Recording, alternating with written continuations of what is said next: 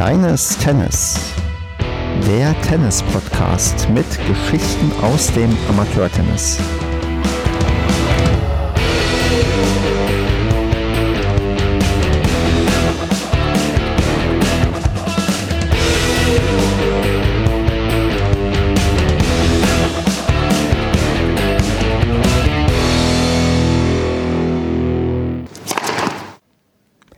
Kleines Tennis, Staffel 2, Ausgabe 8. Mein Name ist Stefan. Wir nehmen auf am 5.2.2021. Und mit mir dabei ist heute nicht nur eine Person, sondern zwei Personen. Und zwar einmal der Max. Hallo. Und der Markus. Hallo. Ja, das ist eine Premiere, denn zum ersten Mal hier bin ich nicht nur remote mit zwei Leuten gleichzeitig verbunden, sondern ich bin auch noch mit Zwillingen verbunden. Und ähm, wenn wir hier im Verlauf des Gesprächs mal uns gleich näher kennenlernen, wird man feststellen, dass es vielleicht sogar prominentere Zwillinge sind. Und ähm, bevor ich aber zu viel vorwegnehme, spule ich mal erstmal so ein bisschen das Standardprogramm ab und würde sagen, ähm, Max, stell dich doch erstmal vor und zwar sag mal, bei welchem Verein du spielst, wie alt du bist und da hier eigentlich mal die Leistungsklasse relevant ist, falls du eine Leistungsklasse hast oder falls du keine hast, ähm, einfach auch das mal nennen. Ja, ja ich bin der Maximilian Laudern, äh, 28 Jahre alt, äh, studiere aktuell im Master BWL, bin auch so gut wie fertig und habe auch schon einen Job in Aussicht. Ähm, ansonsten Richtung Tennis war ich mal als bestes Ranking Rang 10 der Welt und ähm, bin momentan in einem passiven Status, Kaderstatus drin, sodass ich tatsächlich auch im Moment noch trainieren könnte, aber aufgrund einer Verletzungspause ähm, trainiere ich aktuell nicht und warte auf einen neuen Rollstuhl. Ja. ja, du hast ja schon das ähm, Buzzword oder das Stichwort genannt, ähm, Rollstuhl, denn es wird heute wieder um Rollstuhltennis gehen, wie es ähm, schon einmal gegangen ist in der ersten Staffel, wo ich mit dem Niklas und mit der Britta gesprochen habe. Aber bevor ich jetzt hier weiter noch in, die, in der Vergangenheit schwelge, Markus, stell du dich doch auch mal vor und ähm, ja, erzähl mal ein bisschen was über dich. Ja, hi, ich bin Markus, genau, 28 ebenfalls, was zu erwarten war. Und ja, Max und ich sind halt Zwillinge und wir teilen uns auch einige Hobbys, wie zum Beispiel das Rollstuhltennis, was wir beide vor gut 15 Jahren angefangen haben. Meine Weltranglistenposition ist aktuell die, die 34. Und ich befinde mich auch im Masterstudium und hoffe, das auch bald beenden zu können ja, das äh, fast schon klischeemäßig, dass ihr beide das gleiche studiert als ähm, Zwillinge, aber ähm, ich vermute doch, es gibt auch mal hin und wieder Unterschiede. Ähm, Markus, äh, darf ich fragen, wo du dich im Master ähm, spezialisierst, in welche Richtung das geht? Ähm, Marketing und Umwelt. Ah, okay. Und äh, Max, ist es bei dir auch Marketing und Umwelt oder hast du dir was anderes ausgesucht? Ähm, ich hatte damals die Vertiefung im Bachelor auch in Marketing und Umwelt tatsächlich. der Master ist ja so ein bisschen Richtung Vertrieb orientiert und Innovationsmanagement. Und äh, die Richtung, in die ich jetzt gehen werde, ist eher so ähm, innovatives Controlling und äh, ja, solche Geschichten. Also doch eine leicht andere Richtung, die du dann am Ende einschlägst. Ja. Ja, also haben wir da auch schon mal einen Unterschied festgestellt. Ähm, aber gemeinsam habt ihr wahrscheinlich auch den Wohnort. Wo findet man euch denn, Markus? Ähm, ja, wir wohnen beide in Berlin bei Karlshorst und da wir uns auch aktuell noch ein Auto teilen und auch noch dieselbe Hochschule besuchen, wo wir auch recht, nicht, äh, recht dicht nebeneinander. Okay. Ähm, seid ihr denn ähm, gebürtige Berliner? Ja, ja, okay. Berliner Urgesteine quasi. So, ich wusste gerade nicht, verantworten soll.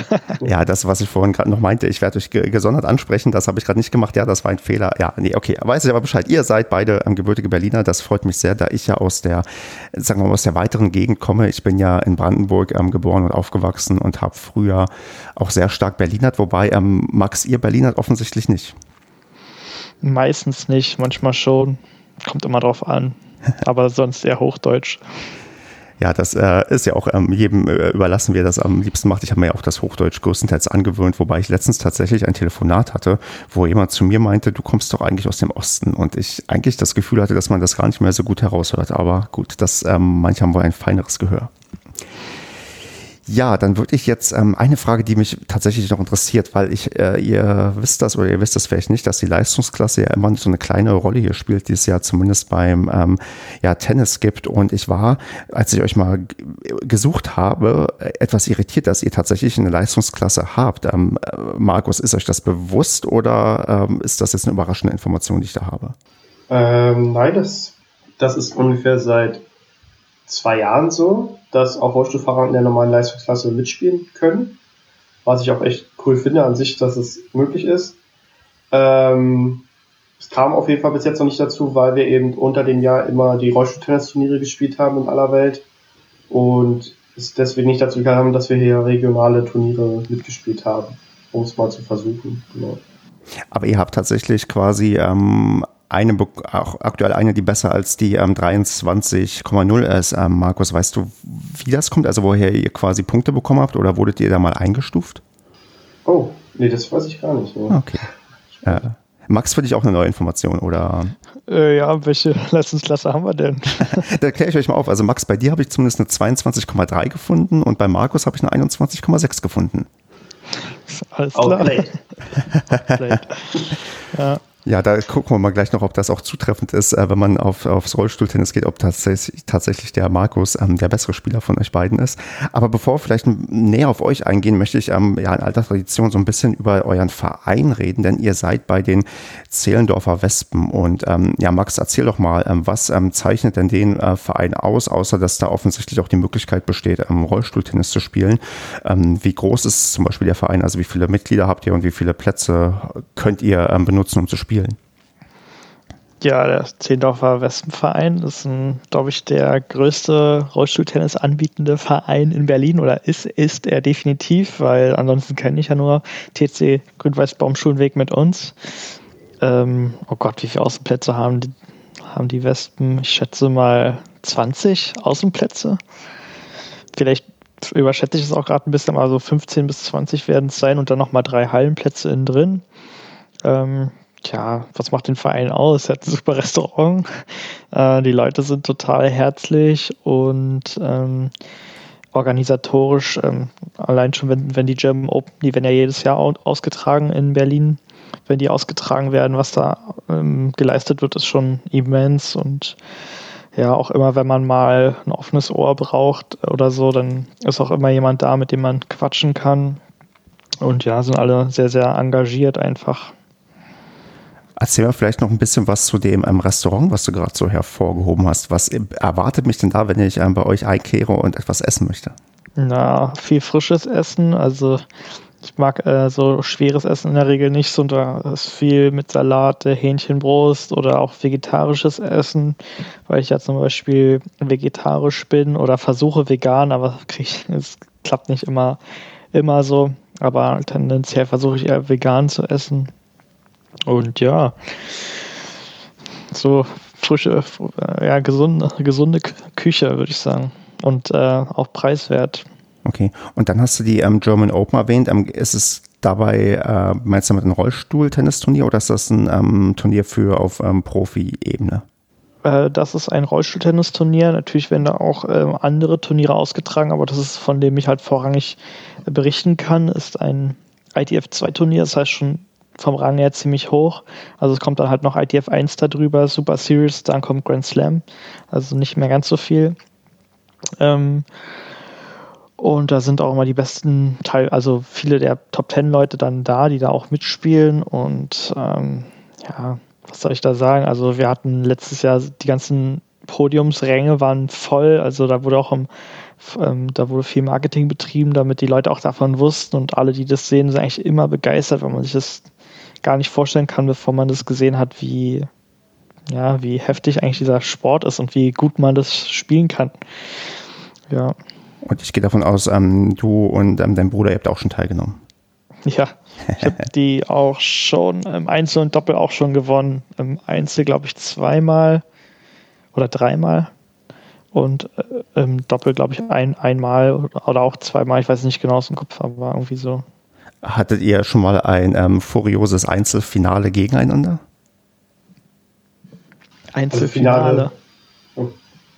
Ne, Finale glaube ich noch nicht. Aber auf dem Weg dahin. Ja. Das ah. kommt schon oft vor. da, muss ich, da, da, gehen wir gleich nochmal näher drauf ein, wie dann eure internen Duelle ablaufen. Ähm, bevor ich gleich noch auf den anderen Verein eingehe, den, ähm, der euch beschäftigt, wo dann Markus vielleicht ein bisschen was zu erzählen kann, noch an dich, äh, Max, die Frage, weißt du, woher der Name äh, Wespen kommt, also woher sich die Zehlendorfer das ähm, Tier ausgesucht haben, was ja doch ähm, zumindest erstmal ungewöhnlich wirkt, weil ich habe hier in meiner Gegend noch ähm, ja, keinen Tennisverein entdeckt, der ja, sich äh, mit Insekten schmückt. ich glaube, es kann halt sein, dass da wirklich viele Wespen waren früher. Äh, ich weiß es nicht genau. Nee, kann ich nicht so genau sagen. Okay, dann äh, Markus, weißt du das zufällig? Nee, weiß ich auch nicht. Ich kann mir nur vorstellen, na, dass die aggressiv zustechende Biene im Match, aber sonst sehr freundlich umherschwirren. okay, dann ähm, leite ich mal elegant auf dich über und frag mal, ähm, ihr trainiert auch bei einem anderen Verein der, ähm, ja, der TC Grün-Weiß am Baumschulenweg. Hm, wie kommt es denn dazu, dass er nicht ähm, bei, äh, ja, also dass er auch da trainiert, also und nicht nur bei ähm, ja, den Wespen? Äh, ja, genau. Wir wohnen ja, also als wir jünger waren, wohnten wir in Köpenick, so ganz im Osten Berlin. Und die Wespen sind am anderen Ende Westen, sozusagen in Berlin. Und das war natürlich immer eine sehr weite Fahrt wo wir dann auch mal nur ein bis zweimal die Woche trainieren konnten, als unsere Mutter uns noch fahren musste, wir keinen Führerschein hatten. Und als wir dann angefangen haben zu studieren und eigenen Führerschein zu haben, sind wir halt am Wochenende auch immer zu den Wespen gefahren, aber es sind dann trotzdem nur zwei bis dreimal die Woche Training gewesen. Das heißt, wir haben uns dann einen Verein in der Nähe gesucht, wo wir unter der Woche trainieren konnten. Und das war eben dann der Baum, der TC Grün-Weiß Baumschulenweg. Der ist nur 10 bis 15 Minuten von uns entfernt mit Auto. Und so können wir eben auch spontan trainieren oder auch mal spontan spielen gehen, einfach so, wie wir möchten. Aber wenn ich dich jetzt ähm, frage, der Hauptverein ist und ähm, bleibt, ähm, der, bleiben die Zehlendorfer Wespen? Äh, ja, das, aktuell auf jeden Fall ist es wieder mehr bei den Wespen. Es war jetzt so auch eine Weile mehr bei Baumschulweg, was einfach näher dran war. Aber jetzt gerade in der Corona-Zeit äh, sind die Wespen eine ganz, ganz große Stütze und nur dort können wir eben als Kaderstatus auch im Moment trainieren. Und das ist auf jeden Fall eine ganz, ganz tolle Sache, dass wir ähm, ja, fit bleiben können sozusagen und auch aktuell noch trainieren können. Hm. Meine Frage zielt auch ein bisschen darauf ab. Ähm, ich habe jetzt einfach mal unterstellt, dass das auch euer ähm, erster Tennisverein war. Ja. Und ähm, da die quasi die Verbundenheit da ist, dass man sagt, ähm, einmal Wespe, immer Wespe. ja, okay, man wird es auf jeden Fall nicht los und ähm, also man ist auch immer wieder zu den Weihnachtstreffen dort am, am Start. Also der Zusammenhalt im Verein ist schon einer, wie es, wie man, glaube ich, nicht mehr so oft sieht. Und ähm, ich habe auch schon richtig verstanden, das sind so auch mit die einzigen beiden Vereine, wo man auch Rollstuhltennis ähm, spielen kann oder wo man es nur auf eurem Niveau spielen kann. Wie ist denn da so die, oder gibt es da in Berlin oder auch Umgebung noch irgendwie andere Möglichkeiten, Markus? Also ich glaube, wenn man als wenn Rollstuhlfahrer das hier hören und müsste man sich einfach nur mal trauen, zum Verein zu fahren. Und wenn man es schafft, selbst auf den Platz zu rollen, dann kann man auch in jedem anderen Verein, denke ich, Tennis spielen, Rollstuhltennis spielen. Ähm, bei den Wespen und bei Baumschulweg ist es eben so, dass die Leute sich wirklich damit auskennen und wissen, worauf es ankommt. Weil wir eben zusammen durch unser Training mit den mit normalen Trainern gelernt haben, worauf wir achten müssen und auch immer wieder Tipps bekommen und eben auch so gefordert werden wie normale Läufer. Und ähm, man, adap man adaptiert halt sehr viel aus dem normalen Tennis, was man auch oft auf den Rollstuhl übertragen kann. Hm, und dann ähm, die eine Sache, die du gerade aber schon meintest, also dieses Ding, das eigentlich bei jedem Verein das irgendwie möglich sein sollte, da würde ich ganz elegant mal dazu überleiten zu unserem, ja, ich würde mal fast sagen, gemeinsamen Bekannten, den, den Niklas Höfken, äh, mit dem ich ja auch schon ähm, gesprochen hatte, der genau das meinte, dass das ja ein Zielbild sein sollte, dass ähm, jeder, der Tennis spielen möchte, egal äh, mit welchen Voraussetzungen, dass er da seine Möglichkeiten auch in jedem Verein vorfinden kann. Ja, auf jeden Fall würde ich hundertprozentig so unterschreiben es ist halt irgendwie was Neues, wenn der Spieler auf den Platz rollt und nicht drauf läuft, aber nach kurzem Spielen wird man merken, dass der Unterschied nicht besonders groß ist. Ähm, wo wir so ein bisschen bei, ähm, bei ähm, Niklas sind, ähm, wie oft, ähm, Max, habt ihr denn mit ihm ähm, Kontakt oder zu tun? Also sieht man sich, er ist ja soweit ich weiß, ein Bundestrainer, sieht man sich da, keine Ahnung, einmal im Monat unter normalen Umständen oder telefoniert man häufig oder wie läuft denn das genau ab? Mm, das variiert. Also aktuell sehen wir uns natürlich, natürlich nicht so oft, ähm, einfach wegen Corona, aber früher hatten wir auch immer gerade Richtung Jahresende immer vier aufeinanderfolgende, sehr intensive Leistungslehrgänge. Und jetzt ähm, momentan ist es so, dass ich, dass ich ihm immer wieder regelmäßig ein Update gebe, wie mein aktueller Stand ist, weil ich ja, wie gesagt, mit der Verletzung so zu kämpfen hatte und erstmal wieder die Voraussetzungen schaffen muss. Aber wie soll ich das erklären? Also, ich muss erstmal wieder die Voraussetzungen schaffen, auf einem Leistungsniveau spielen zu können. Und das konnte ich ähm, seit dieser Verletzung eben nicht mehr. Und da date ich hin und immer regelmäßig ab. Hm, ja, okay. Da, ähm, das habe ich auch auf dem Zettel, da gehe ich vielleicht später auch noch ähm, mal ein bisschen ein, aber der Austausch ist aber doch dann ähm, regelmäßig. Auch, regelmäßig, aber auch dann auch entsprechend anlassbezogen. Also wenn, ähm, keine Ahnung, was Größeres, Internationales ansteht, dann ähm, wird dann auch intensiver miteinander ähm, trainiert und gesprochen. Ja, und er kommt ja dann auch mit auf die Turniere teilweise. Also wir haben ja vier Bundestrainer. Er ist der Haupttrainer äh, quasi, Hauptbundestrainer, aber er ist dann halt auch mal mit dabei und je nach Event, quasi eigentlich bei den größten Events ist meistens dann Niklas mit dabei. Mhm. Ja. Ja, dann sind wir schon so mitten im Sportlichen drin und ähm, da würde ich auch gerne so jetzt ähm, weitermachen und quasi auf euren Karrieremodus so ein bisschen hier eingehen und würde aber erstmal irgendwie anfangen mit einer ganz, ganz ähm, ja, allgemeinen äh, Frage, die, äh, die mich äh, beschäftigt hat. Denn ähm, ich habe gesehen, äh, Max, ähm, online nennt ihr euch die Brothers McLeod und ähm, was nicht ganz euer Name ist, wie ist es denn zu dieser, ja, zu dieser ähm, ja, ja, Namensgebung ähm, gekommen? Gibt es da eine Geschichte hinter? Sollte am besten Markus mal erklären. Dann muss der Markus das erklären. Ähm, ja, eigentlich, unser Nachname ist ja Laudan und oft wurden wir auch Laudi genannt oder unser großer Bruder Laudi und irgendwie fand ich es dann so als Spitznamen McLeod irgendwie witzig und dann hat sich so durchgesetzt. Habe ich meinen eigenen Account so genannt. Max hat sich irgendwann so genannt, Alex auch und ja, irgendwie haben wir das alle gefeiert und genau, jetzt sind wir halt irgendwie die Brothers McLeod geworden. Sehr schön. Dann ähm, ist dieses Rätsel für mich auch ähm, geklärt und ähm, dann würde ich mal auf das ja konkret Sportlichere eingehen und ähm, ja, Markus, erzähl mal so ein bisschen. Ich habe ähm, ja natürlich versucht, hier ein bisschen auch ähm, zu recherchieren was herauszufinden, aber es ist, glaube ich, immer besser, wenn ähm, das jemand erklärt, der da ähm, besser Bescheid weiß, weil er genau das macht. Ähm, ich habe gefunden, ihr seid in der Disziplin der Quad-Klasse unterwegs. Und da musst du einfach mal mir erklären und auch den Zuhörerinnen und Zuhörern, was äh, sich dahinter verbirgt und was es noch für andere Klassen gibt. Ja, ähm, genau. Wenn du im Rollstuhl bist, hast du natürlich Probleme an den Beinen. Die können ja unterschiedlich stark sein, aber du hast auf jeden Fall Einschränkungen in der Beweglichkeit an den Beinen.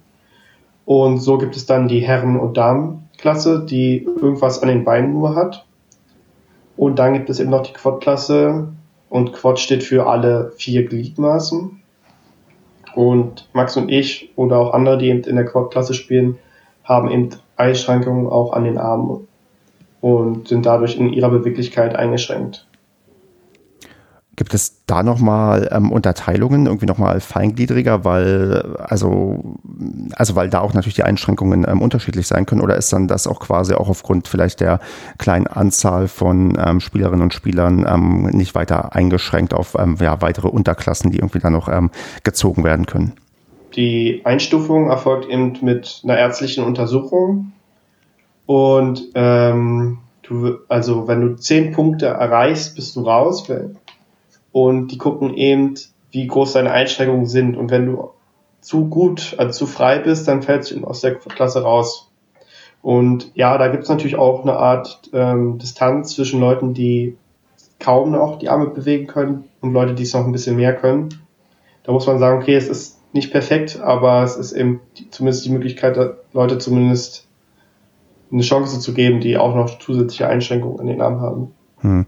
Aber es gibt dann nicht ähm, noch irgendwie Regelungen, dass dann entsprechend, ähm, keine Ahnung, mit einem Handicap von 0,15 gestartet werden muss, weil der eine noch ähm, stärker eingeschränkt ist als der andere. Genau, nee, das gibt's nicht. Hm. Wäre das denn ähm, so, also so ganz ähm, jetzt aus der Hüfte geschossen gefragt, ähm, denkbar möglich oder wünschenswert oder gibt es da irgendwie äh, Probleme, die ich jetzt erstmal natürlich auf dem ersten Gedanken gar nicht sehen könnte, Markus? Ich würde das nicht befürworten, dass man es einführt. Ich glaube auch, dass es schwierig wird, das extrem weit aufzufächern, weil dann eben auch die Felder immer kleiner werden. Und ähm, es ist eben irgendwie so, diese Frage gibt es eben auch oft oder auf Turnieren ist es nicht irgendwie unfair und ich sehe es eben so, dass es auch beim Läufersport unfaire Vorteile gibt, zum Beispiel dass, äh, oder beim äh, Michael Phelps, der Schwimmer hat riesig große Hände und Füße, größer als normal und hat dadurch einen genetischen Vorteil. Und klar sind diese genetischen Vor- und Nachteile beim Rollstennis vielleicht ein Ticken größer, je nachdem, wie stark die Behinderung ausgeprägt ist. Aber ich glaube eben, dass man sehr, sehr viel ausgleichen kann mit gutem Training, mit Ehrgeiz und anderen ähm, Charaktereigenschaften und Zielen, um eben auch Leute vielleicht zu schlagen, die vielleicht einen körperlichen kleinen Vorteil haben. Der Vorteil ist meist nicht immens groß, aber er kann da sein und trotzdem kann man eben mit guter Psyche, mit guter Vorbereitung, ähm, ja, mit, mit seinem Körper so austrainieren, dass man das trotzdem schafft. Und ähm, gerade das finde ich persönlich so spannend. Ich ähm, würde da, ich, hab, ich vertrete da ein bisschen eine andere Meinung weil ich finde es super, dass es nicht so viele Klassen gibt und ich finde es super, dass ähm, der Wettbewerb, der existiert, extrem hart ist. Also man muss wirklich hart arbeiten, um überhaupt da hochzukommen oder gut zu werden.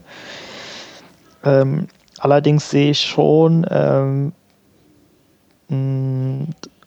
also ich finde, dass zum Beispiel äh, eine Differenzierung zwischen Querschnitt und Nicht-Querschnitt gemacht werden müsste, weil Leute, die einen Querschnitt haben, ähm, sieht man zum Beispiel auch bei der Herrenklasse, ähm, die haben einfach so einen großen Nachteil im Vergleich zu denjenigen, die die Rumpfmuskulatur noch verwenden können, dass, ähm, wenn ich glaube, dass da eine separierte Klasse aufgemacht werden würde, würden ganz viele Leute, die halt nur im Breitensport aktiv sind, aber auch super, da gibt es so krasse Spieler, ähm, würden die würde so eine Aufklasterung dafür sorgen, dass mehr Spieler Turniere spielen und man dann halt äh, eine Klasse hätte, die wirklich nochmal ein krasseres Tennis spielen können als ähm, jetzt äh, Leute mit einem Querschnitt, aber das entspricht dann halt auch den Einschränkungen. Ich glaube, dass es den Wettbewerb eher beflügeln würde, als ihn zu mindern. Aber ich sehe diese Unterteilung wirklich auch nur Richtung Querschnitt und kein Querschnitt.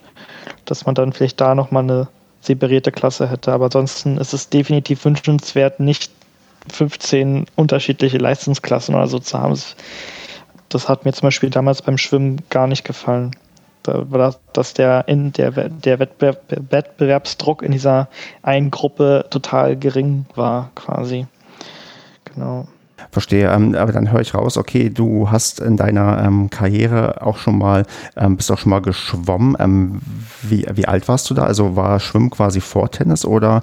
Äh, ja, okay. deutlich vor Tennis. Immer so bis, ich glaube, Schwimmer war ich bis zum zwölften Lebensjahr oder so.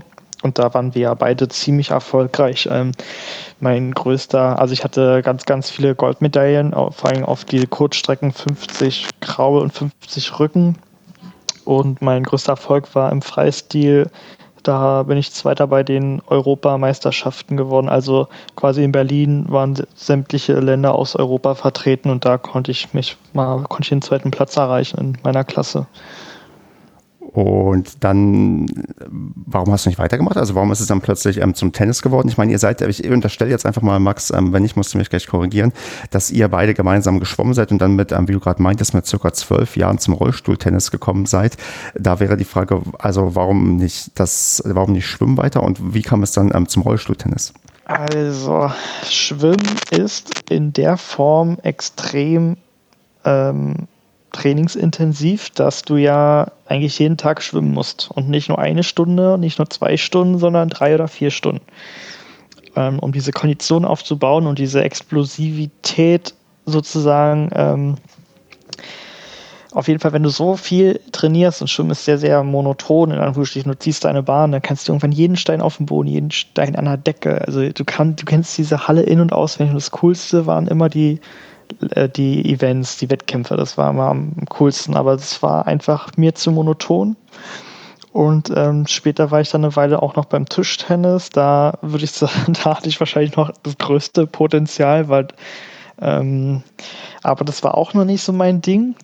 Und ähm, beim Tennis war es einfach so, den ersten Ball gespielt und diese, dadurch, dass es so unfassbar komplex ist und so schwer zu erlernen, genau dadurch, äh, ja, war das dann einfach so der Sport und nachher kamen die Turniere hinzu unter freiem Himmel. Äh, die Leute, die man da kennenlernt, sind alle völlig positiv verrückt, weil die reisen auch durch die Welt im Rollstuhl. Da gibt es überhaupt keine Barrieren. So eine Sätze wie ich kann das nicht und irgendwie alles ist unfair, gibt es da einfach nicht, weißt du? Und äh, das hat mich immer, das war einfach total beeindruckend. Mhm. Ja, und das hat mich so an, an, diesen, an diesen Sport gefesselt. Und so die emotionale oder auch rationale Komponente, weil dein Kopf ist auch so ein großer Mechanismus beim Tennis. Ja, und dann diese physischen Anforderungen. Ja. Markus, kannst du denn eine ähnliche Story erzählen? Oder wenn ich dich jetzt frage, warum ihr vom Schwimmen zum Tennis gekommen seid, gibt es da bei dir etwas ähm, anderes, was dich dann nochmal irgendwie extra angefixt hat? Nee, ich kann das äh, auch nur so beschreiben, wie Max das gesagt hat, dass es irgendwann die eine Bahn gab, wo man im Rückenlager an die Decke geguckt hat und einfach diese Hallendecke nicht mehr sehen konnte. Das war einfach, war einfach durch das Thema. Das, ja, da wusste man, jetzt reicht's. Ich, ich kann das sehr gut verstehen, weil ich bin jemand, ich mag sowas wie Joggen zum Beispiel nicht, weil genau das ist halt das Problem. Es ist unglaublich monoton, man macht die ganze Zeit nur das Gleiche und ähm, ich brauche schon irgendwie was, wo ich auch vielleicht einen Gegner habe, mit dem ich auch regelmäßig Just for Fun irgendwie spielen kann. Das ist beim Schwimmen, glaube ich, auch nicht so Standard, dass man mal Just for Fun, ja, also vielleicht doch irgendwie miteinander schwimmt, aber keine Ahnung. Also ich glaube schon, ich glaube, wir sind uns schon aus gutem Grunde einig, dass Tennis somit die beste Sportart, äh, Sportart ist, die man betreiben kann. Finde ich mm. gut. Sehr schön. Aber ich muss dazu aber auch jetzt mal sagen, also bei euch äh, im Gegensatz zu mir, da verschwimmen jetzt auch so ein bisschen die Grenzen auch zum Amateurtennis, denn ihr habt ja tatsächlich ähm, sehr, sehr viel Zeit, die ihr hineinstecken ähm, müsst und wollt und tut. Und ähm, Markus, da wäre jetzt mal meine Frage, wenn du jetzt mal so ja angeben musst, wie viele Stunden du pro Woche irgendwie dem Tennissport widmen tust, ähm, auf wie viel komme ich denn da? Also wie viel Zeit nimmt das dann aktuell bei dir in Anspruch? Also jetzt in der Corona-Zeit spiele ich acht Stunden die Woche Tennis. Mehr ist leider auf, von den Auflagen jetzt nicht möglich. Und den Rest mache ich zu Hause mit Fitness sozusagen, wo auch nochmal sechs bis acht Stunden reingehen sozusagen. Also so 20 Stunden die Woche, denke ich, gibt man rundum für Tennis aus. Genau was ja quasi äh, sozusagen eigentlich ein Halbtagsjob mindestens ist und dann schon tatsächlich die, ja, äh, also das überschreitet, was ich in der Woche an Tennis hineinstecken kann. Mm, ich vermute auch, Max, ähm, du hast ein ähnliches Trainingspensum. Ähm, momentan ja, wie gesagt, nicht, aber ich kann jetzt früher, als ich ähm, am leistungsfähigsten war, da war der Ablauf halt so drei bis viermal die Woche trainieren. Also da waren es bei mir vielleicht sechs bis acht Stunden, was sich äh, relativ wenig anhört, aber mein Hauptfokus war damals wirklich Fitness und da waren das wirklich dann nochmal zwölf bis 14 Stunden on top. Also ich kam da auch so ungefähr auf 20 Stunden pro Woche Arbeit. Ähm, und es war dann halt auch abseits vom, also die Ernährung war halt auch ultra äh, angepasst, sozusagen, auch wenn ich da mal weggegangen bin mit Freunden oder so. Ich habe dann nie Alkohol getrunken, sondern dann im Proteinchain sozusagen und dieses, wenn man da mal tanzen war, auch gleich als Cardio-Training genommen. Also es war sehr, sehr heftig und äh, da würde ich halt auch sagen, dass Fitness ist eine extreme Komponente beim Rollstuhltennis. Und da würde ich sagen, Training macht viel aus, Technik macht viel aus, aber wenn du das nicht abrufen kannst in Form von Schnellkraft oder ähm, diese Kraft hast, den Rolli zu manövrieren, dann bringt dir das auch nichts. Deswegen finde ich es halt sinnvoll, ein, ein Drittel Tennis, zwei Drittel Fitness fast, aber das ist meine eigene Philosophie. Da, das sieht bestimmt auch jeder anders. Genau ich meine, es hat dich ja, du hast es ja schon gesagt, bis auf ähm, Platz 10 in der Weltrangliste gebracht und ähm, das ist, soweit ich weiß, 2018 passiert und dann kam ja die Sache, die du jetzt schon öfters irgendwie angedeutet hast, die ähm, ja, Verletzung. Magst du da ein bisschen erzählen, was genau ja, passiert ist und was jetzt das Problem ist und wie, ja, wie quasi auch der Weg zurück gezeichnet ist? Mm, ja, ähm, es war halt so, ich hatte damals mich entschieden, mit einem Trainer, den ich ganz gut konnte, ein intensiveres Training aufzubauen, auch mit einem Leistungslehrgang in Tschechien, wo wir da eine Woche lang nur Fahrtraining gemacht haben, Vorbereitungsschläge, wie stelle ich mich richtig zum Ball, wie, wie muss der Rolli sich eigentlich bewegen, so ein bisschen sehr viel adaptiert aus dem Läufertennis auf dem Rollstuhl quasi, diese Vorspannung aufzubauen. Und ähm, ich konnte da mein Level noch gar nicht so richtig einschätzen, hatte ja dann das Turnier in Tschechien und da habe ich zum Beispiel auch einen äh, Rivalen, gegen den ich schon so oft gespielt hatte, wirklich vom Platz gefegt und habe ja dann auch gegen die damalige Nummer 12 oder so auch ähm, eigentlich ziemlich stark schon dominiert, auch wenn ich dann noch Fehler gemacht hatte, äh, weil ich mich noch nicht so an, an diese neue Technik so gewöhnt hatte. Und dann war ich ja wirklich viel am Trainieren, lief alles super und dann bin ich an der Grundlinie draußen auf dem Ascheplatz. wenn, der Läu wenn ein Läufer einen Aufschlag macht, dann zieht er doch den Fuß immer so hinterher an der Grundlinie, ne? Und dann bildet sich doch mal so eine leichte Kuhle oft. Hm. Was, kennst du die? Wenn ich vernünftige Aufschläge machen könnte, dann würde ich das ähm, bestätigen. Aber ja, ich weiß, was du meinst. Äh, bei mir ist die nicht so tief, diese coole, aber ähm, ich, ähm, ja, aber die äh, viele andere, ja, ich, also ich habe es vor Augen, wie das auf Plätzen aussehen kann, ja. Genau, und ähm, da wollte ich dann halt Gas geben, zum Ball sprinten und dann sind meine wie soll ich das erklären? Also die kleinen Räder, die sind ja vorne und hinten. Und wenn die zu viel Druck haben, dann heben die großen Räder, Antriebsräder ab. Und in dem Moment sind die abgehoben, waren in der Luft. Ich habe Gas gegeben und dann ist mein Oberkörper auf meinen Oberschenkeln aufgeschlagen. Also ich bin einmal komplett, habe mir die ganze Wirbelsäule einmal komplett überdehnt. Mhm. Und ähm, dabei habe ich, also entweder habe ich mir einen Nerv angerissen, ich, also ich weiß also auf jeden Fall war das so schlimm, ich konnte kaum noch Luft kriegen, ich kam aus dem Rollstuhl nicht raus, ich konnte mich überhaupt nicht mehr bewegen. Dann halt gleich ins Krankenhaus. Ähm, und dann war es halt so, ich habe ja eine Skoliose. Äh, dann hatte ich halt noch die Wahl, weil der, der Nerv war wirklich so 20 Mal am Tag eingeklemmt, sodass ich, das war ein Schmerz, das war unglaublich. Ähm, dass ich dann noch die Wahl hatte zwischen Wirbelsäulenversteifung oder Korsetttherapie. Und ich habe mich dann für die Korsetttherapie entgegen sämtlicher äh, Empfehlung der Ärzte entschieden. Äh, könnt ihr übrigens mal Werbung machen, wo ich sage, ich war da bei CC Tech und die sind super. Ähm, seitdem hatte ich meine Wirbelsäule sehr verbessert. Ich habe auch diesen Nervenschmerz nicht mehr, aber wenn ich jetzt wieder vier Rollstuhltests gespielt hatte, dann kam diese Schmerzen wieder und das lag an der Sitzposition, dass ich mich nicht mehr so nach vorne lehnen konnte. Und dementsprechend lasse ich mir jetzt gerade einen Rollstuhl bauen, der mit einer Sitzschale ist, dass ich eigentlich permanent in einer knienden Position bin, sodass mein Oberkörper viel weiter runterkommt. Und ich hoffe, dass ich dann wieder die Reichweite habe, auch Bälle zu erreichen, so wie früher. Ja, so, ich hoffe, es war weit genug ausgeholt. Nee, alles, also ich finde das ähm, super spannend, vor allem, weil es auch dann ähm, mal untermalt, auf welchem Level wir uns hier bewegen, A, wie gefährlich das halt ähm, ist, wenn man, ähm, wie, man kennt das ja auch bei vielen anderen Sportarten, ab einem gewissen Level ähm, steigert sich auch unter Umständen das Verletzungsrisiko, weil halt man ähm, ja nochmal ein bisschen intensiver bei der Sache dabei ist, aber auch, dass die Möglichkeit besteht, dass du ja zur Altersstärke zurückkommst, indem man dann auch ja Veränderungen an den Gegebenheiten irgendwie vornimmt. Wie ähm, ähm, ist das, also du meinst, du kannst aktuell jetzt eigentlich, spielst zumindest wieder Tennis und ähm, wenn du dich quasi ähm, ja zu sehr belastest, dann ähm, merkst du quasi, dass du ähm, Probleme hast. Ja, genau. Ähm, also ich habe Probleme, wenn, wenn, wenn du jetzt auf dem Stuhl sitzt. der Oberkörper ist gerade und äh, die Oberschenkel sind im 90-Grad-Winkel zum Oberkörper dann habe ich einfach das Problem, dass wenn ich so Sport mache, ich komme nur noch bis zu einem bestimmten Winkel nach vorne mit meinem Oberkörper, einfach durch die Skoliose.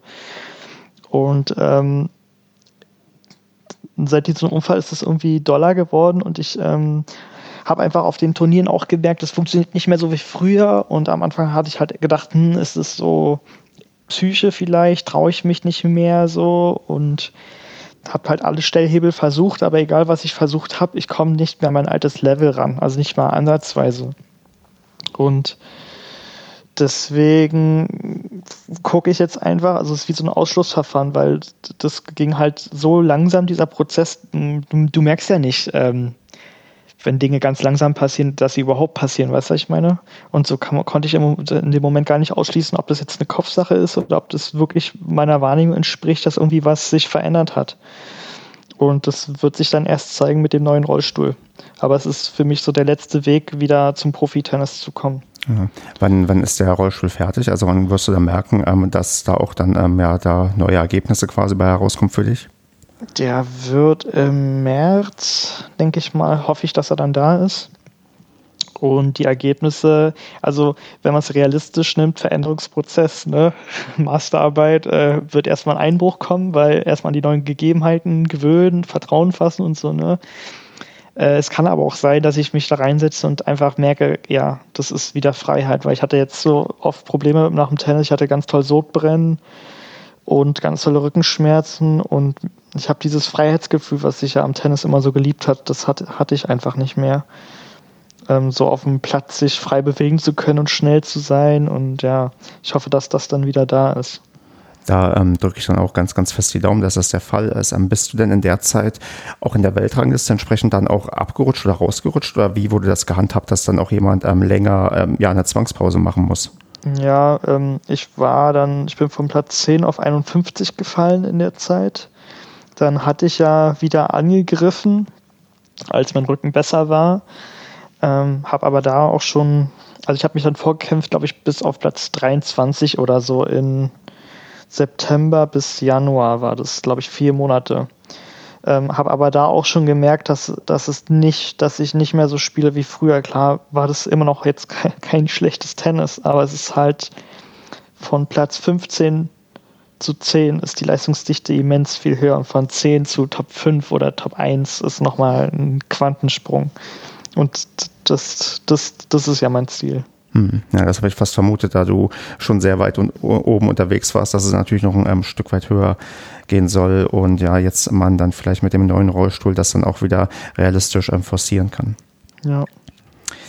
Ja, ähm, harter Cut jetzt zu Markus. Ähm, wie sieht's denn bei dir aktuell ähm, sportlich aus? Also äh, aktuelle Weltranglistenposition musst du vielleicht nochmal sagen und ähm, wie hat sich dann bei dir so die, ja, die, die sportliche äh, ja, Entwicklung in den letzten Jahren so zugetragen? Ja, genau. Ähm, meine Weltranglistenposition ist aktuell 34. Ich konnte bis jetzt leider nicht solche sportlichen Erfolge einfahren wie Max, auch wenn es im Training immer sehr eng war zwischen uns. Und ähm, zweiter Punkt war eben auch, dass mein Rollstuhl sehr alt war, also 13 Jahre, und ich mir einen neuen holen musste. Und wenn du dir eben im Sport ein, also wenn ich mir einen neuen äh, Rollstuhl holen muss, kostet der mich zwischen 6.000 bis 10.000 Euro, wenn es ein guter sein soll. Das ist halt als ob du jetzt dich entscheidest, ich fange jetzt für Tennis an und muss mir erstmal 10.000 Euro Racket holen. Und ähm, das eben war eine schwierige Sache, aber das Geld habe ich mit der Zeit zusammengespart und habe jetzt einen tollen Stuhl, den ich jetzt auch erstmal lernen musste zu kontrollieren. Auch wieder so ein Punkt, du als Läufer läufst halt mit deinen Beinen und plötzlich werden deine Rentnerbeine zu Spritbeinen und du rennst in jeden Ball rein und verstehst die Welt erstmal nicht mehr. Und das hat mich eine Weile gebraucht, sozusagen dieses Tempo zu kontrollieren. Ich hatte am Anfang ständig Angst, aus der Kurve zu fliegen ähm, und bin eben sehr oft in den Ball reingefahren, weil ich einfach zu schnell da war. Und genau, jetzt kam die Pandemie, als ich das Gefühl hatte, ich habe so langsam im Griff und konnte jetzt leider auch nicht groß mein Ranking verbessern, aber ich arbeite jetzt sehr viel im Training daran und bin eigentlich der festen, ich bin der festen Meinung, dass ich nächstes Jahr mein bestes Tennis spielen werde und dann auch mein Ranking nach oben gehen wird. Mm, du hast gesagt, genau, den Rollstuhl war schon oder ist 13 Jahre alt gewesen. Gibt es denn da so also keine Ahnung, ähm, Empfehlungen, wie oft man das, also wenn man unendlich viel Geld hat, wie oft man den wechseln sollte oder ähm, gibt es da irgendwie auch alle paar Jahre Quantensprünge in der Entwicklung? Ähm, wie ähm, ist denn das ähm, genau ähm, bei ja, dem Sportgerät, was man da irgendwie, mit dem man sich auch irgendwie ausstattet? Weil Tennisschläger kenne ich auch Leute, die irgendwie, äh, ich hatte hier mal einen zu Gast, der hat seinen Tennisschläger irgendwie schon sein Set seit 15 Jahren und ich dachte, boah, das ist krass, weil normalerweise behalten ja Leute nie so lange irgendwie ihre Tennisschläger. Und wie ist es denn beim Thema Rollstuhl? Also wenn man irgendwie öfters wechseln könnte, wenn die Finanzen da nicht so ein, eine große Herausforderung wären, gibt es irgendwie so optimale ja, Regeln oder Jahreszahlen, die man da so nennen könnte? Also ich glaube, wenn man einen äh, guten Stuhl hat, dann ermüdet das Material, denke ich, so nach zehn Jahren, dass du merkst, okay, der, das Metall federt so ein bisschen und wird weich. Also ich glaube, es sollte sich anfühlen wie so ein Rennschlitten, dass der möglichst hart ist und dem, also er, dass er praktisch wie so ein zweites Körperteil ist, dass er nicht irgendwie wackelt und irgendwie knarzt oder so, dann ist es noch alles frei. Problem war halt bei mir, dass ich den mit 12 bekommen hatte und immer noch mit 25 gespielt hat, hab in diesem Stuhl und der war natürlich viel zu klein. Und ähm, sonst gibt es die andere, den anderen Teil der Frage, gibt es wirklich mal so, ja, also ich will, will jetzt nicht sagen Quantensprung in der Entwicklung, aber gibt es dann manchmal doch so am Augen öffnen neue Technologien, die da irgendwie bei so einem Rollstuhl irgendwie ähm, ja mit verarbeitet werden? Oder ähm, ist das ähm, dann einfach wirklich nur ja quasi ähm, minimal, was sich da an Änderungen auch über die Jahre auch vielleicht so ergeben hat, was man so auch mitbekommt bei den anderen Spielerinnen und Spielern? Also da tut sich einiges. Einmal wird das Material härter und kann dünner verarbeitet werden, also die Rollstühle werden leichter. Dann kam wurde, also als ich angefangen hatte, war das klassische Modell vier Rollen, zwei Hauptantrittsräder, so wie man sie eben von normalen Rollstühlen kennt und eben zwei kleine vorne und hinten, die eben ähm, verhindern, dass du kippelst beim Fahren, also alle Energie nach vorne. Mittlerweile sind es fünf Rollen, also drei kleine unten oder auch manchmal vier. Und genau, das hat sich so ein bisschen verändert. Dann ist das Material leichter geworden. Sitzschalen sind hinzugekommen. Und jetzt geht's mittlerweile auch schon in die ganz verrückten Schienen rein, wie zum Beispiel der Stefan Ude, ein sehr wohlhabender Spieler aus Frankreich, der ähm, sich im Windtunnel einen Rollstuhl hat bauen lassen, der absolut ergo, so, äh, ja, ergo, ist das richtige Wort, ergometrisch? Nee. Ich hätte jetzt, ach Mensch, wenn, wenn hier mal Physiker zu Gast wären, keine Ahnung. Aerodynamisch. Aerodynamisch, Stimmt. das ist es. Genau. Und ähm, genau, hat sich das im Windtunnel bauen lassen. Und der kniet auch im Rollstuhl, wie Max es jetzt ähnlich vorhat. Der, kann, der hat auch eine Prothese, also er kommt ursprünglich vom Läufertennis. Und genau, er kniet im Rollstuhl und das sieht halt dadurch fast aus, als würde er stehen, sozusagen. Und ähm, ja, hat sich da auch aus Vollcarbon einen Stuhl bauen lassen, der, ich glaube, die Reifen wiegen 800 Gramm oder so. Also richtig leicht. Ist alles nur noch Carbon und ähm, eine ganz, ganz wilde Konstruktion, aber auch sehr erfolgreich damit. Aber es gibt eben da irgendwie für jeden, glaube ich, wo er sich wohlfühlt, ist es eigentlich die beste Sache. Auch von den Winkeln, wie man im Rollstuhl sitzt, gibt es da nichts wirklich, wo man sagen kann, das eine ist jetzt der perfekte vor oder der andere hat da hat jetzt einen Nachteil. Ich glaube, wenn du gut drin sitzt, gutes Gefühl hast und ähm, jetzt einen nicht so einen schweren Rollstuhl hast, dann bist du fein sozusagen. Genau, ich wollte auch gerade fragen, also das ist ja auch nicht wie bei Tennisschlägern, wo du auch eine große ähm, Anzahl von Möglichkeiten irgendwie von der Stange kaufen kannst, weil ein Rollstuhl ist wahrscheinlich beim Rollstuhltennis auch was sehr Individuelles, wo dann die Leute das finden, womit sie sich quasi wohlfühlen und ähm, gut klarkommen. Ja.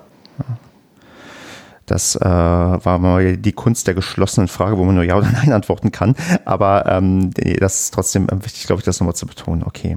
Ja, also was ich halt jetzt noch ergänzen kann, ist, ähm, je nachdem, wie du im Rollstuhl sitzt, also ob du jetzt passiv oder aktiv sitzt, ich weiß nicht, ob man das jetzt als außenstehender Zuschauer verstehen kann. Probier es mal zu erklären, weil ich hatte jetzt spontan keine Vorstellung.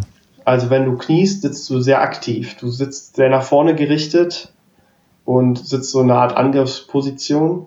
Wenn du wie in einem Sofa sitzt, dann sitzt du passiv, sehr nach hinten gerichtet. Und je nachdem, welche Möglichkeiten man vom, also welchen Griff man spielt, hängt es auch ein bisschen mit zusammen, wie offen der äh, Griff ist und solche Sachen. Ähm, macht auch da wieder das einiges aus und ähm, man versucht eben mittlerweile eine möglichst aktive Position im Spiel zu bekommen, weil man so angreifen kann.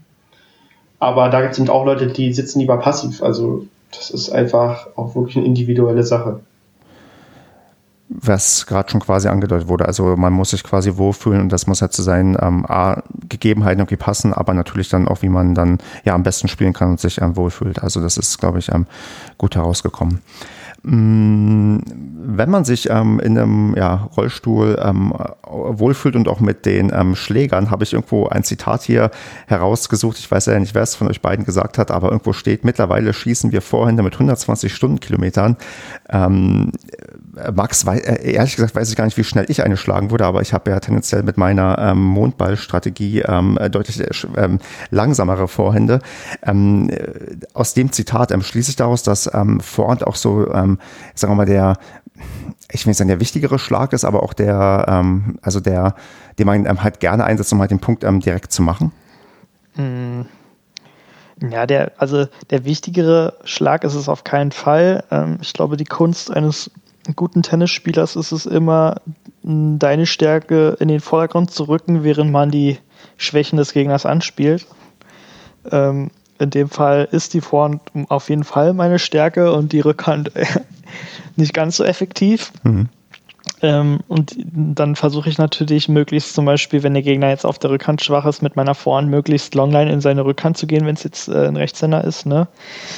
Äh, um dann halt Bälle zu kriegen, die zum Beispiel einem Mondball entsprechen würden. Da würde ich nämlich ins Feld fahren, den Ball umfahren und mit meiner Vorhand dahin spielen, wo der Gegner halt nicht steht oder vielleicht dahin zu spielen, wo er gerade versucht, zurück in die Winkelhalbierende zu kommen, sprich zum Beispiel die Platzmitte und dann halt wieder entgegen seiner Laufrichtung zu gehen. Dann kann er eigentlich nicht mehr viel machen. Das ja, also würde ich das eher interpretieren. Okay, gut. Ähm, wenn, de, wenn, bei dir die ähm, Vorhand ähm, die Stärke ist, was ist denn die ähm, Stärke bei deinem Bruder, die du ähm, ausgemacht hast, und was ist denn die Schwäche von Markus? Mm, Markus, seine Stärke ist sowohl der Aufschlag als auch seine Rückhand, würde ich sagen. Und eher schwach ist seine Vorhand. Und langsame Bälle, die eher weiter, also die eher kürzer gespielt sind, weil Markus spielt zum Beispiel extrem, einen extrem Topspin, der auch sehr effektiv sein kann, aber wenn die Bälle flach sind und er nicht so gut unter den Ball kommt, dann hat er damit halt eher Schwierigkeiten, wo ich zum Beispiel mit einem eher offenen Griff flache Bälle viel mehr, ja, beschleunigen ist jetzt das falsche Wort, aber äh, ich, ich muss den Ball nicht so krass anheben wie er, um den rüber zu spielen. Aber so, ich kann zum Beispiel mit höheren Bällen habe ich wieder mehr Schwierigkeiten, also es ist ein Für und Wider. Markus hat ähm, dein Bruder dich korrekt ähm, wiedergegeben, wie du spielst. hat er leider sehr gut analysiert. ja, komm, und wenn du was jetzt zu Max sagst, abgesehen von der Vorhand, ähm, was hast du bei ihm ähm, für Schwächen ausgemacht? Ähm, ja, seine Vorhand ist ein Brett. Ähm, bei Max ist eben der, Max kann nicht mehr so richtig von oben aufschlagen und schlägt, also spielt den Ball praktisch von unten ein. Mit Topspin, was eben den Nachteil hat, dass man da eigentlich meist besser aufgehen kann, außer er variiert das sehr gut oder spielt den Ball eklig in den Körper rein. Ähm, genau, da hat er dadurch schon einen kleinen Nachteil und manchmal ein bisschen mentale Sache, wenn es eben nicht so läuft, dass er sich dann zu sehr ärgert und ähm, dann manchmal reinsteigert und vom Spiel abkommen kann. Ähm, Markus, weißt du, wie eure persönliche Bilanz auf ähm, ja, offizieller Spielebene ist? Also wer von euch beiden ähm, häufiger bisher gewonnen hat, wenn ihr aufeinander getroffen seid? Nee, das weiß ich leider nicht, aber ich glaube, es könnte sehr eng sein. Hm, ich glaube, es ist 8 zu 3. okay. Dann für dich, Max, 8 zu 3 aus deiner Sicht. Ja, ich glaube, es war 8 zu 3. Im offiziellen Match. Also offiziell im Match ähm, intern sieht es anders aus. Da würde ich sagen, dass Markus da eher die Nase vorn hat. Okay. Ähm, Max, gibt es denn eins von diesen ähm, Duellen, ähm, die, also die das ähm, beste Duell von euch aller Zeiten irgendwie ähm, ja ist oder da, was man irgendwie bezeichnen kann, was ähm, das historische ähm, Laudadenbrüder-Duell war? Also würde dir sofort eins einfallen oder sind eigentlich alle bei euch immer ähm, spannend, wichtig und ähm, von ja keiner Gnade gekennzeichnet? Tja, keine Ahnung. Ich glaube, das beste Match, was wir hatten, war vor zwei Jahren oder so ähm, bei, ich glaube, es waren einfach auf einem Lehrgang oder es könnten auch die deutschen Meisterschaften gewesen sein, weiß ich nicht mehr genau. Ich glaube, da hatten wir ein echt gutes Match, weil tendenziell ist es eigentlich immer so, dass im, im offiziellen Match einer von uns ähm, eher nicht so gut spielt und der andere den anderen stark dominiert. Das wechselt dann immer so. Ähm, generell bin ich kein Fan davon, äh, gegen ihn zu matchen. Das, ähm, ich glaube, das geht aber vielen Brüdern so, weil es ist einfach sehr, ist einfach Stress so. ähm, deswegen präferiere ich lieber andere Gegner. ja. ja. Hm. Oder, oder ähm, halt das ähm, Zusammenspielen, denn ihr spielt gemeinsam Doppel, oder? Oder macht ihr das nicht? Doch, doch, wir spielen auch zusammen Doppel. Mhm. Ähm, wir wollten jetzt auch wieder eigentlich jedes Doppel zusammenspielen, ähm, aber da kam ja der, der Lockdown quasi. Und äh, ich weiß noch, wir hatten gegen die Nummer 1 und Nummer 12 der Welt gespielt. In Georgia war das, glaube ich, äh, USA.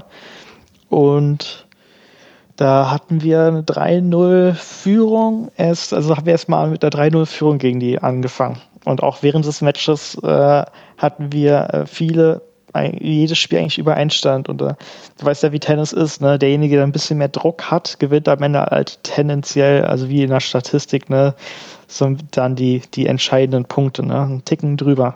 Aber da hat man halt gesehen, wo unser Potenzial liegt, wenn wir konstanter werden. Und ja, das sehe ich halt auch immer noch so, dass, dass wir eine Menge Potenzial haben, aber so ein bisschen, also die Konstanz fehlt und die müssen wir auf die Kette bekommen.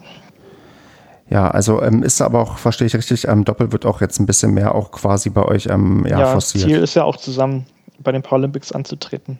Genau, da werden wir nämlich gleich noch drauf eingehen, aber bevor wir das machen, du hast gerade schon ähm, Georgia genannt ähm, als eine Destination, die offensichtlich mal nicht eben mit dem Auto zu erreichen ist.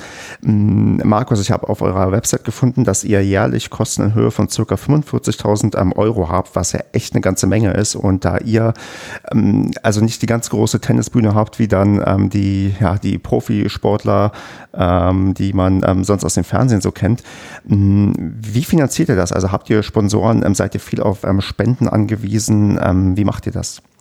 Ähm, ja, früher war es eben so, dass wir gar keine Unterstützung bekommen haben, weil unser Ranking nicht gut genug war. Das heißt, nebenbei immer gearbeitet und das Geld, was man so als Werkstudent oder ja, so als Nebentätigkeit verdienen konnte, ging immer direkt ins Training und in die Turniere.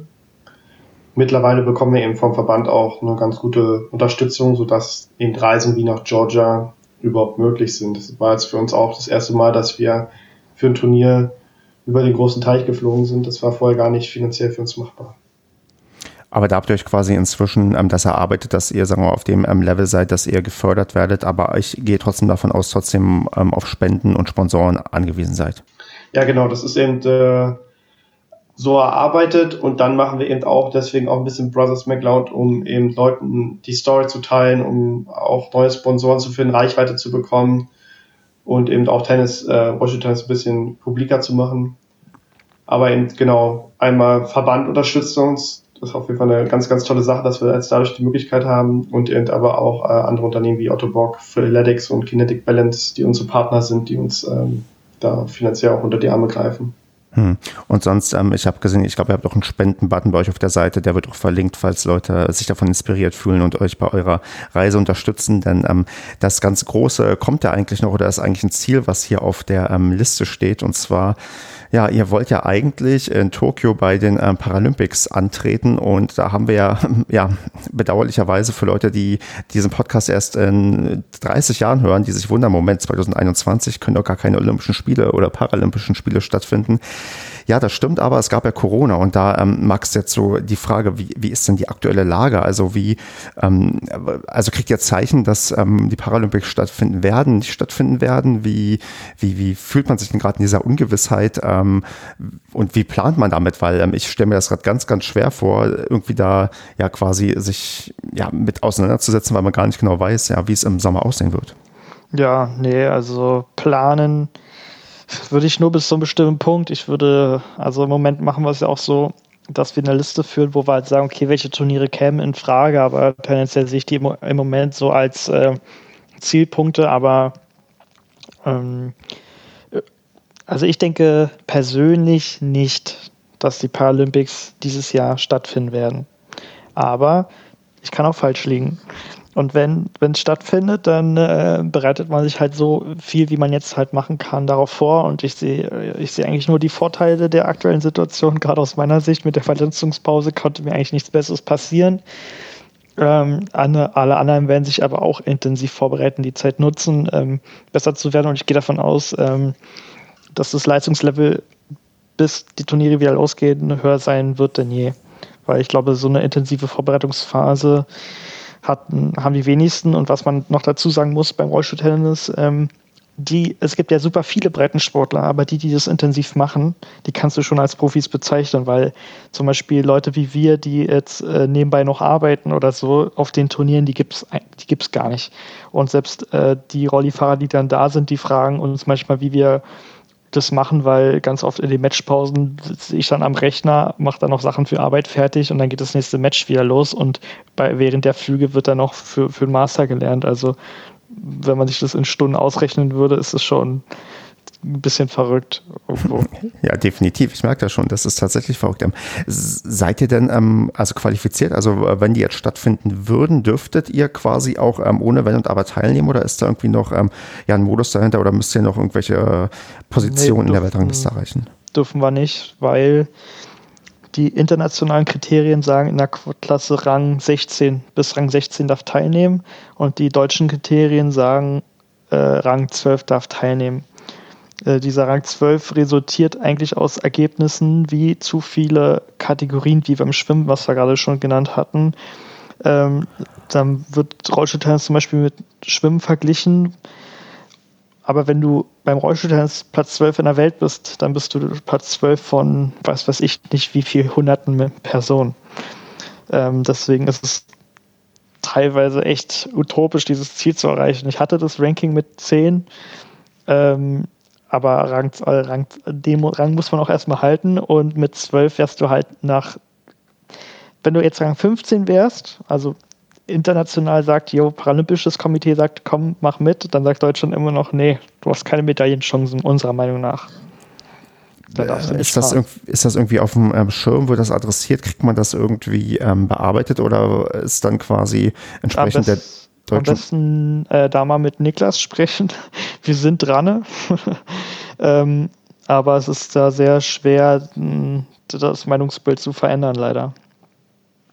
Aber, aber genau, aber trotzdem, ihr werdet quasi dann, wenn ich das richtig verstehe, erst qualifiziert, wenn ihr in den Top 16 wärt oder der Weltrangliste? Top 16, dann würde, würden die Paralympischen IPC, das äh, Paralympic-Komitee würde dann sagen ja, aber Deutschland würde immer noch sagen nein. Deutschland würde dich nicht fahren lassen. Okay, also, also so, wenn ihr bei der Top 12 wärt, dann dürftet ihr aber dann auf jeden Fall hin. Ja, Top 12. Ist das ähm, noch machbar? Weil ich habe jetzt nur eure aktuelle Tabellenposition, eure aktuelle Weltranglistenposition im Kopf. Ähm, dafür müsstet ihr doch noch irgendwie Turniere gewinnen oder wie kommt man noch höher? Ähm, es ist machbar, wenn die großen Turniere spielbar werden. Und auch nur dann, ITF 2 reicht nicht aus, sondern die Einser und dann Einser, Halbfinale oder Finale und davon ein paar gewinnen. Weil die Sache war zum Beispiel, die, als ich Rang 10 war, hatte ich gar nicht so viele Turniere gespielt wie jetzt in der Verletzungsphase oder wo ich dann wieder erholter war. Äh, aber die, die ich gespielt habe, habe ich entweder Halbfinale gespielt oder gewonnen. Und das war dann der Unterschied. Und deswegen sage ich, wenn du da oben spielen willst, musst du in der Lage sein, Top-10-Spieler zu schlagen. Mhm. Und ähm, wie sieht es denn aus auch mit ähm, Grand Slam-Turnieren und sowas? Also äh, nehmt ihr an sowas teil, könnt ihr daran teilnehmen und ähm, wäre das noch der quasi die große Chance, sich darüber dann ähm, so nach oben zu katapultieren, dass man dann teilnehmen darf? Die Kategorien sind so hart, dass ähm, bei den Quatschspielern bei den meisten Turnieren nur 1 bis 4 mitfahren dürfen oder 1 bis 6. Australian Open sind 1 bis 6, glaube ich. Das heißt, äh, die, die dann oben sind, kriegen auch nochmal einen extremen Boost von den Punkten, weil man nur für die Teilnahme schon Punkte bekommt. Und wenn man da gewinnt, kriegt man so viele Punkte, dass man sicher gesetzt ist. Also du kannst da eigentlich kaum noch rausrutschen, wenn du erstmal da oben bist. Verstehe, das ist so wie ähm, Serienmeister Bayern München, der so viel Geld hat ähm, im Fußball, dass er auch äh, immer weiter Meister wird. Na, zum Beispiel ähm, gebe ich jetzt äh, beim, du machst eine Runde beim Grand Slam und da ist ja jeder gegen jeden das Prinzip, glaube ich. Also beim Viererfeld auf jeden Fall. Und du machst, du machst ein, eine Runde. Dann kriegst du 350 Punkte und vergleichsweise wäre ein IDF-2-Turnier mit 16 Personen, glaube ich, 220 Punkte. Ein ITF-1-Turnier, Finale sind 350 Punkte. Das heißt, du müsstest ein ITF-1-Turnier gewinnen oder eine Runde beim Grand Slam.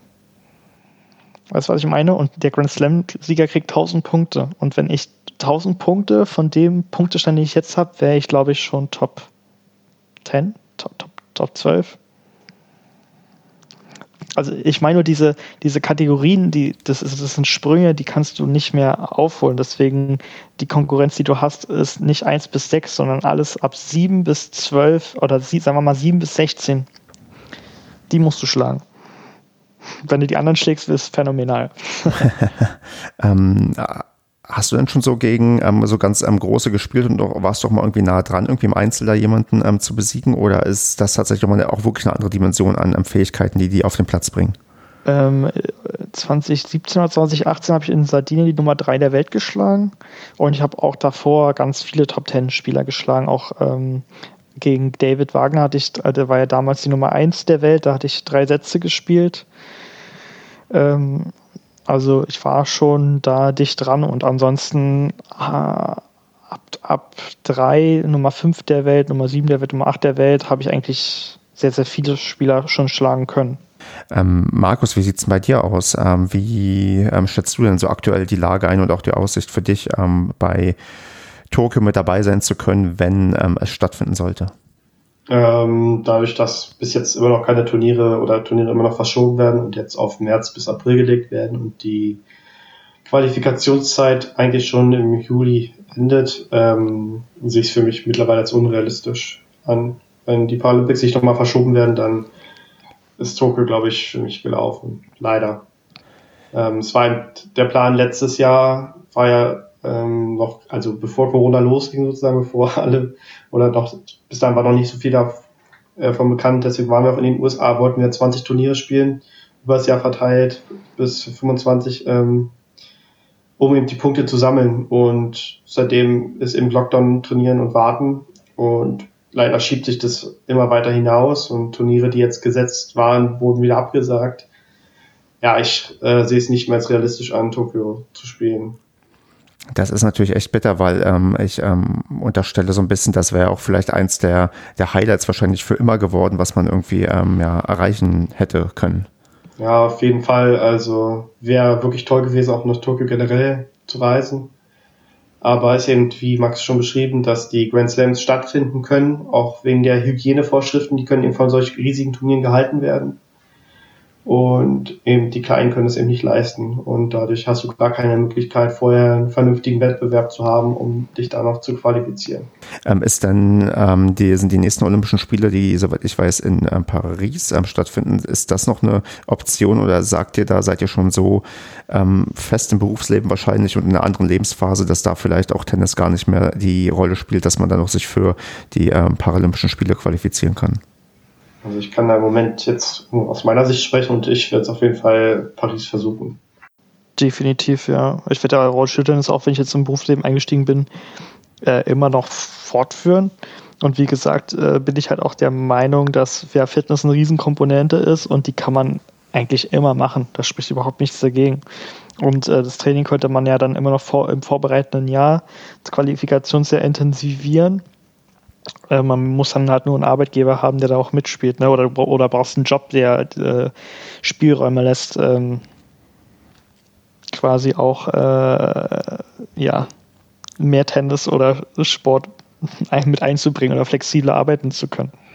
Ja, das, ähm, also äh, unter Gesichtspunkt, ähm, wenn ich ein Unternehmen leiten würde, was ich zum Glück nicht mache, weil ich dafür nicht geeignet wäre, dann würde ich mich aber sehr freuen, wenn ich als Aushängeschild ähm, Leute in meiner Firma hätte, die Profisport ähm, betreiben, dann würde ich natürlich alles dafür geben, dass die auch das entsprechend dann ähm, umsetzen können. Aber das wird sich dann ähm, zeigen und fügen, ob das auch so klappt bei euch, wenn ihr in der, ja, nach eurem Studium dann noch einsteigt in den Job. Ja, dann würde ich, ach, das ist jetzt mir fast schon so ein bisschen ähm, zu pessimistisch irgendwie dieses Thema bearbeitet, aber ich, ich drücke trotzdem die Daumen, dass ähm, wenn das nicht klappt, dann noch irgendwelche anderen ähm, Sachen klappen. Denn ich habe auch richtig rausgehört, bei einem Grand Slam Turnier wart ihr bisher auch noch nicht ähm, zugegen aufgrund dieser schwierigen Möglichkeit da des dünnen Teilnehmerfelds überhaupt reinzukommen.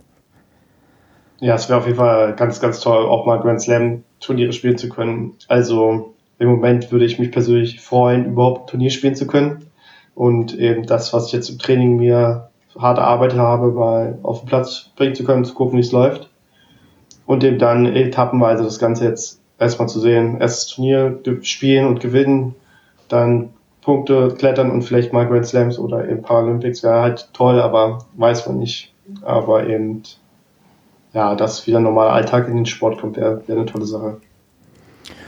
Das ähm, wünschen sich, glaube ich, ähm, bei vielen Sportarten alle und da hoffen wir mal, dass das wirklich ähm, ja, soweit, äh, bald soweit ist. Ja, dann würde ich jetzt auf der Zielgeraden noch ähm, die beliebte oder unbeliebte Kategorie entweder oder machen und euch jeweils, ähm, ja, ich habe hier drei Fragen und ich glaube, ich stelle euch jeweils alle diese drei Fragen, die ihr dann kurz oder lang beantworten könnt. Und ähm, ja, ähm, Max, 2024, Sommer in Paris oder Betriebswirt in Berlin? Hm. Sommer in Paris. Das ist ähm, eine richtige Antwort. Markus, ähm, was sagst du? Ja, bin ich auch dafür. Sommer in Paris. Ähm, und wenn es so, so, läuft, wie Max sich das vorstellt, geht ja vielleicht sogar beides, dass man da noch abseits ein bisschen arbeiten kann. Genau so. Ähm, nächste Frage an äh, Markus jetzt zuerst. Ähm, mit oder gegen Max? Mit Max. Und äh, was sagst du, Max? Ja, mit Markus. Ja, selbstverständlich. Gemeinsam ist immer besser als gegeneinander. Dann noch die Frage, äh, Max, ähm, Einzel oder Doppel? Einzel. Und Markus, was meinst du? Einzel. Ja, Tennis ist auch eine Einzelsportart. Ich würde da auch definitiv Einzel wählen, auch wenn Doppel hin und wieder Spaß macht. Aber es ist dann doch schöner, eins gegen eins zu spielen. Und dann würde ich jetzt noch die zwei Vervollständigungssätze euch vorwerfen, die ihr dann einfach ja zu Ende bringt. Und ja, Max, ich fange mit dir an. Das nächste Spiel gegen meinen Bruder werde ich gewinnen. ja, ich hatte genau das gleiche im Kopf. Was hattest du im Kopf? Das gleiche. Ich wollte genau das gleiche sagen. Ja, dann, dann ähm, das ist auch, auch das ist die richtige Antwort. Genauso sollte man es sagen. Ähm, und dann würde ich jetzt noch einen ähm, Vervollständigungssatz euch ähm, geben. Und zwar, mh, mm, um die Sichtbarkeit von Rollstuhltennis zu erhöhen, muss Punkt, Punkt, Punkt, äh, Max. muss es gesehen werden. So blöd es klingt. Wer es gesehen hat, ist begeistert. Markus, willst du auch den Satz vervollständigen oder schließt sich dein Bruder an? Mm, ja, auf jeden Fall, da hat er recht. Also auf, auf dem Eurosport Player habe ich Ocean Tennis jetzt schon mal gesehen, aber es wird eben nicht so meistens ausgestrahlt, so im normalen Fernsehen. Und ja, ist für viele noch unbekannt. Wie war das denn für dich, Stefan, jetzt nur mal so als Rückfrage? Ähm, ich bin also ich bin tatsächlich auf das Thema, wie bin ich auf das Thema gekommen? Also ich wusste schon länger, dass es Rollstuhltennis gibt. Das war für mich ähm, auch schon vor der Aufnahme mit Niklas und auch mit euch dann sowieso, war mir ähm, das ein Begriff, aber halt auch nur abstrakt. Also ich musste mir da auch erstmal YouTube-Videos angucken, wie das läuft. Ähm, ich wusste aber auch schon vorher, dass der einzige äh, Regelunterschied darin besteht, dass der Ball zweimal aufkommen darf. Also tatsächlich hatte ich da so ein bisschen wahrscheinlich mal den Wikipedia-Artikel durchgescrollt und mir das gemerkt. Aber klar, also das, ähm, ich, ich gucke tendenziell tatsächlich wenig Tennis im Fernsehen und ähm, dementsprechend auch wenig ähm, Rollstuhltennis. Aber wenn ich dann mal doch auf YouTube irgendwie dann so Best-of mir anschaue, dann bleibt man doch hängen, weil es doch gar nicht ähm, so unspektakulär aussieht und natürlich dieselben sportlichen Dramen sich irgendwie abspielen, die es halt auch in anderen Sportarten gibt. Also von daher ähm, hat das, glaube ich, durchaus ähm, ja, Potenzial, dass man das mehr zeigt. Aber wenn du schon siehst, dass man sich ja schon beim Tennis damit schwer tut, ähm, sowas wie Mix zu zeigen, was ja auch ähm, eine ähm, weit verbreitete Sportart ist, wo auch viel Geld irgendwie drin steckt, aber das auch im Fernsehen nie zu sehen ist, dann ist der Weg realistisch gesehen für Rollstuhltennis wahrscheinlich noch deutlich weiter, aber ähm, man sollte es, glaube ich, durchaus ja versuchen und forcieren und ähm, dann ähm, kann da auch ein Beitrag zu geleistet werden, gerade auch für Leute, die ähm, die Sportart nicht kennen und sie halt ähm, auch gerne betreiben möchten, weil sie im Rollstuhl sitzen, dass das auch vielleicht ein bisschen mehr ähm, Fahrt aufnimmt, weil ich glaube, dass äh, ja, Tennis so für jedermann, so wie es auch Niklas mir damals erklärt hat, das ist eigentlich, eigentlich ein sehr erstrebenswertes Ziel. Ja. Das ist so mein Blick. Also ich hoffe, das hat die Frage so ungefähr beantwortet, die du gestellt hast. Ja, nee, es, genau. Also ich wollte nur mal hören, wie, wie es für dich bis jetzt war oder was du schon gesehen, gehört hast. Nee, das ist doch cool. Genau, und ich hoffe halt, dass ich mit diesem Podcast auch ähm, andere Leute dafür begeistere und darauf aufmerksam mache, weil ähm, das, glaube ich, ja, wie gesagt, ähm, dann vielleicht noch ein bisschen dazu ähm, beiträgt. Und jetzt, bevor wir uns hier verabschieden, würde ich trotzdem euch nochmal die Chance geben, etwas in die ja, große, kleine Tenniswelt hinaus zu sagen. Max, hast du irgendwelche Abschlussworte?